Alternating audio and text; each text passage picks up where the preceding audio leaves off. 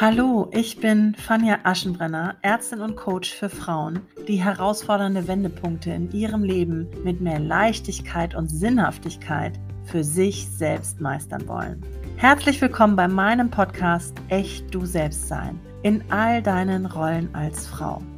Nicht mehr nur ein Podcast für Mamas, sondern für alle Frauen, die sich auf den Weg gemacht haben, ihr echtes, wahres Selbst zu leben. Und das in all den Rollen, die sie in ihrem Leben ausfüllen. Dieser Podcast steht für tiefe Themen der Persönlichkeitsentwicklung und gibt dir zudem authentische Einblicke in bewegende Prozesse und Wege von verschiedenen wundervollen Frauen, die in ihrem Inneren und Äußeren schon ganz viel bewegen durften. Stehst du auch an einem Wendepunkt und willst in deinem Leben etwas verändern? Oder bist du schon mitten auf deinem Weg zu dir selbst und wünschst dir einfach motivierende Impulse und Unterstützung, um sicher auf deinem Weg zu bleiben? Dann bist du hier in beiden Fällen genau richtig. Ich freue mich wahnsinnig, dass du zuhörst und wünsche dir ganz viel Spaß bei dieser Folge. Alles Liebe, deine Fanja.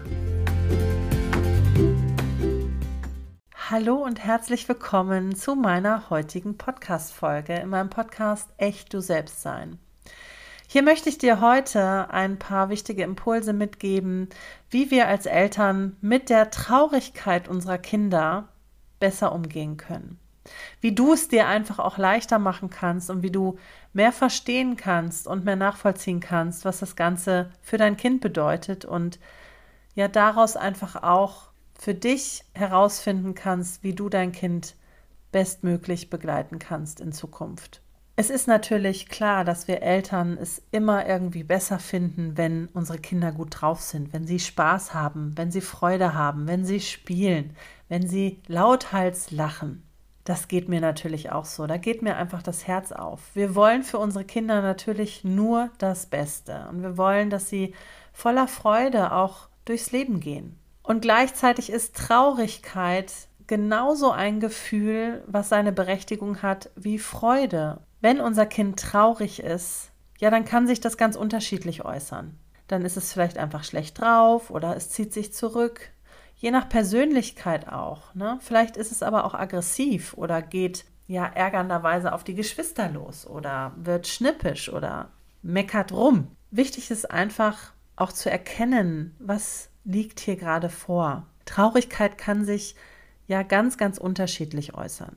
Meine kleine Tochter sagte jetzt vor ein paar Tagen zu mir, ich habe so ein komisches Gefühl. Sie konnte es gar nicht weiter benennen. Sie ist sieben Jahre alt und sie sagte mehrmals an diesem Tag, Mama, ich habe so ein komisches Gefühl. Und ich habe dann einfach nur hinterfragt, fühlt sich das denn angenehm an oder fühlt sich das blöd an? Nein, das ist ein unangenehmes Gefühl. Und sie konnte das gar nicht richtig einordnen. Ich habe dann einfach mal ein bisschen hinterfragt. Ich sage, bist du denn wütend oder bist du traurig? Ja, ich bin traurig. Dann konnte sie es so ein bisschen besser für sich greifen. Sie wusste aber gar nicht, warum sie traurig ist. Da kam mir als erstes schon mal der Gedanke, beziehungsweise da habe ich einfach gemerkt, was alleine das, dieses Gefühl der Traurigkeit bei mir bewirken kann als Mama. Ich habe gemerkt, dass mich das irgendwie bestürzt, dass mich das ja vielleicht auch traurig macht. Ich möchte natürlich nicht, dass mein Kind traurig ist. Und ich habe das weiter versucht zu hinterfragen, warum möchte ich das denn nicht? Wenn Traurigkeit doch ein Gefühl ist wie jedes andere auch, warum darf es dann nicht da sein? Und ich glaube, dass das ganz, ganz verschiedene und, und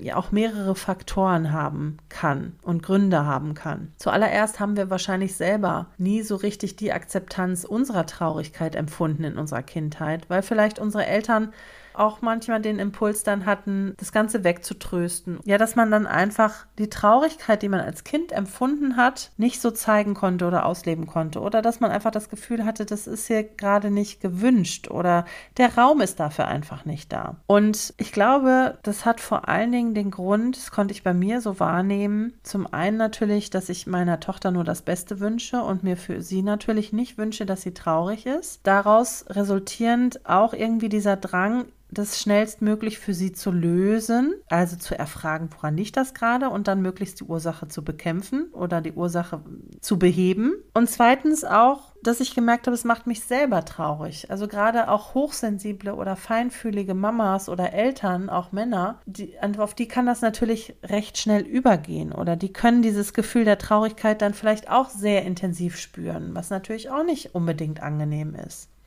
Und auch dann nochmal eine Motivation ist, das Ganze schnellstmöglich zu beheben. Das Kind wieder in eine bessere Laune zu bringen. Und als dritten Grund habe ich für mich auch nochmal so reflektiert, ist es sicherlich auch der Gedanke, bin ich eine gute Mutter oder ein guter Vater, wenn mein Kind traurig ist? Was bedeutet das denn für mich als Qualität meiner Elternschaft? Und auch da kam so ein Impuls hoch, naja, es ist natürlich, bin irgendwie gefühlt eine bessere Mama, wenn mein Kind gut drauf ist und wenn mein Kind Spaß hat. Im Prinzip alles auch so innere Gefühle, die da bei uns hochkommen, wenn unser Kind traurig ist, die uns dazu schnell verleiten, das Kind zu trösten, ähm, ich sag mal so ganz typisch, die Tränen wegzuputzen. Zu, zu. Ach, hör doch auf zu weinen, ist doch gar nicht so schlimm. Vielleicht können wir auch den Grund des Traurigseins gar nicht so fassen und nachvollziehen, wenn es einen gibt. Und die zweite Frage ist ja, was macht das dann mit unseren Kindern, wenn wir schnellstmöglich versuchen, diese Traurigkeit zu beheben und das Ganze so wieder gut werden zu lassen für unser Kind. Und ganz unbewusst und auch mit der besten und liebevollsten Absicht kann es sein, dass wir unserem Kind damit vermitteln, dass diese Traurigkeit nicht da sein darf. Dass wir vielleicht diese Traurigkeit ablehnen, dass wir unser Kind mit dieser Traurigkeit vielleicht sogar ablehnen. Kinder beziehen ganz automatisch unsere Reaktionen, auch wenn sie gut gemeint sind, schnell auf sich. Und wenn das Kind merkt, Mama, Papa, denen geht das gerade gar nicht gut damit, dass ich traurig bin oder dass ich weine. Die wollen mich ähm, ablenken, die wollen mich schnell trösten, die erzählen mir, es ist alles gar nicht so schlimm und es ist doch alles ganz, ist doch alles wieder gut und ähm, die pusten das Auer weg und so weiter, signalisiert mir das als Kind doch, ah, das ist nicht richtig, so wie ich hier gerade fühle. Und das belastet vielleicht auch meine Eltern. Also führt es ganz häufig dann auch beim Kind dazu, dass es sich vielleicht mit den Gefühlen gerade falsch fühlt oder auch, dass es für sich abspeichert, ich darf das so nicht mehr zeigen und ich muss irgendwie tapferer sein oder ich muss das einfach mehr bei mir behalten und ich darf das gar nicht so rauslassen. Ich persönlich kenne das auch aus Sicht des Kindes noch sehr, sehr gut aus meiner Kindheit, denn ich habe für mich auch sehr schnell abgespeichert, dass negative Emotionen wie Wut, wie Traurigkeit meine Eltern überfordert haben und auch hilflos gemacht haben. Und ich habe aufgehört, das Ganze zu zeigen. Bin eher in diesen, bin stark, ich bin mutig, ich heule nicht rum, ich jammer nicht rum Modus gegangen als Kind, schon sehr, sehr früh. Und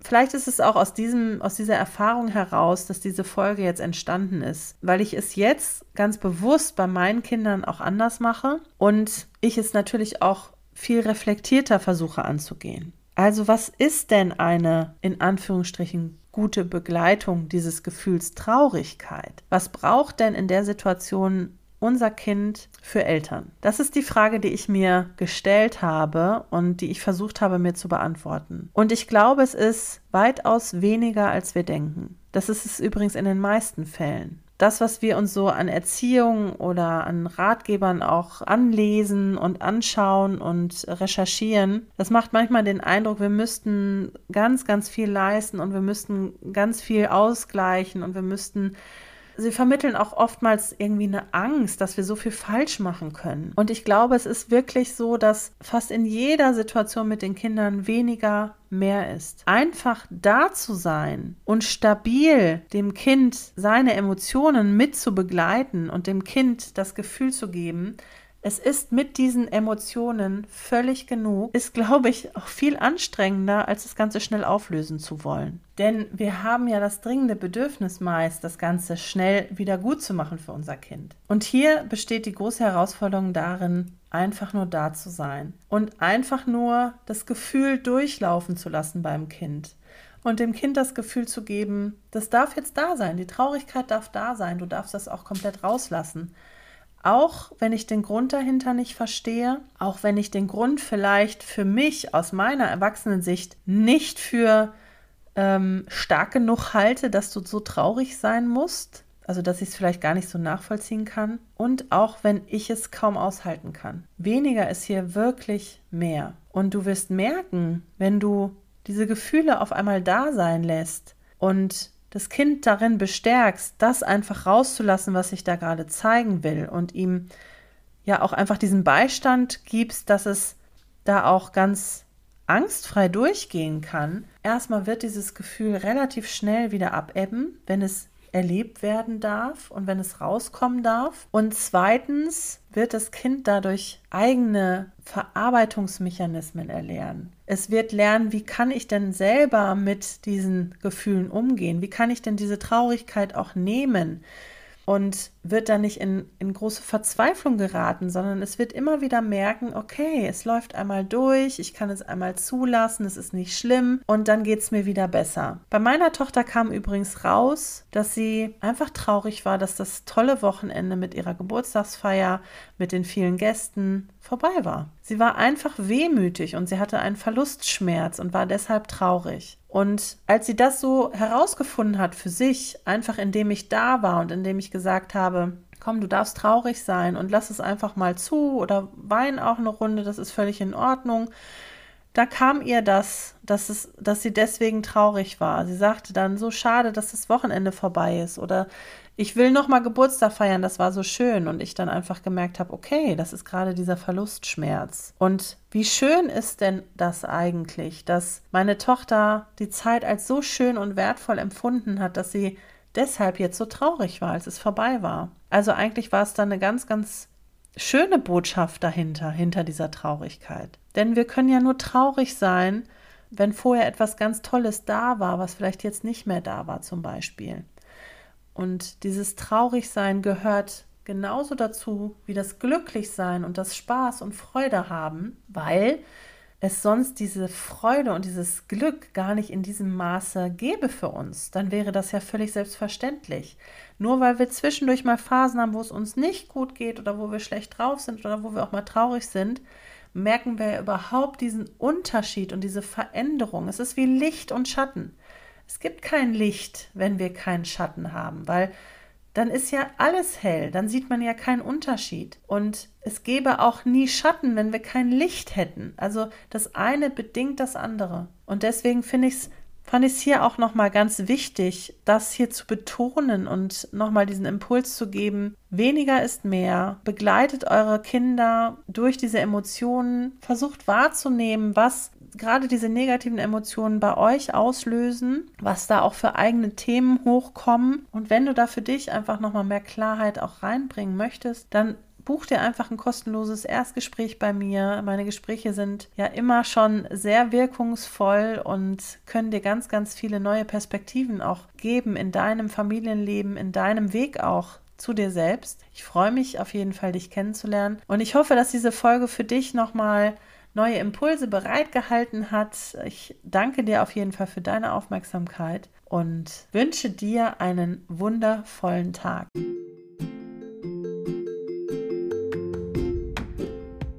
So, jetzt sind wir auch schon wieder am Ende angelangt. Ich hoffe, dass du viel Hilfreiches aus dieser Folge für dich persönlich, für deinen Weg mitnehmen kannst.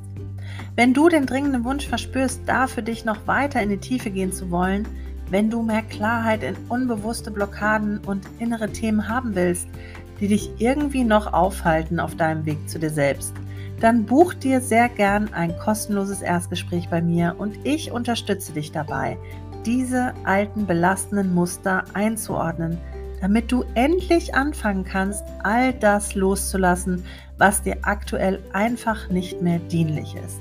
Das Leben ist doch wirklich zu kurz, um es erschöpft, genervt oder voller Schwere zu verbringen, oder? Alle wichtigen Links zu meiner Arbeit findest du natürlich hier in den Show Notes oder auf Instagram unter dr.fanja.aschenbrenner. Jetzt wünsche ich dir noch einen wundervollen Tag und danke dir sehr, dass du zugehört hast. Bis bald.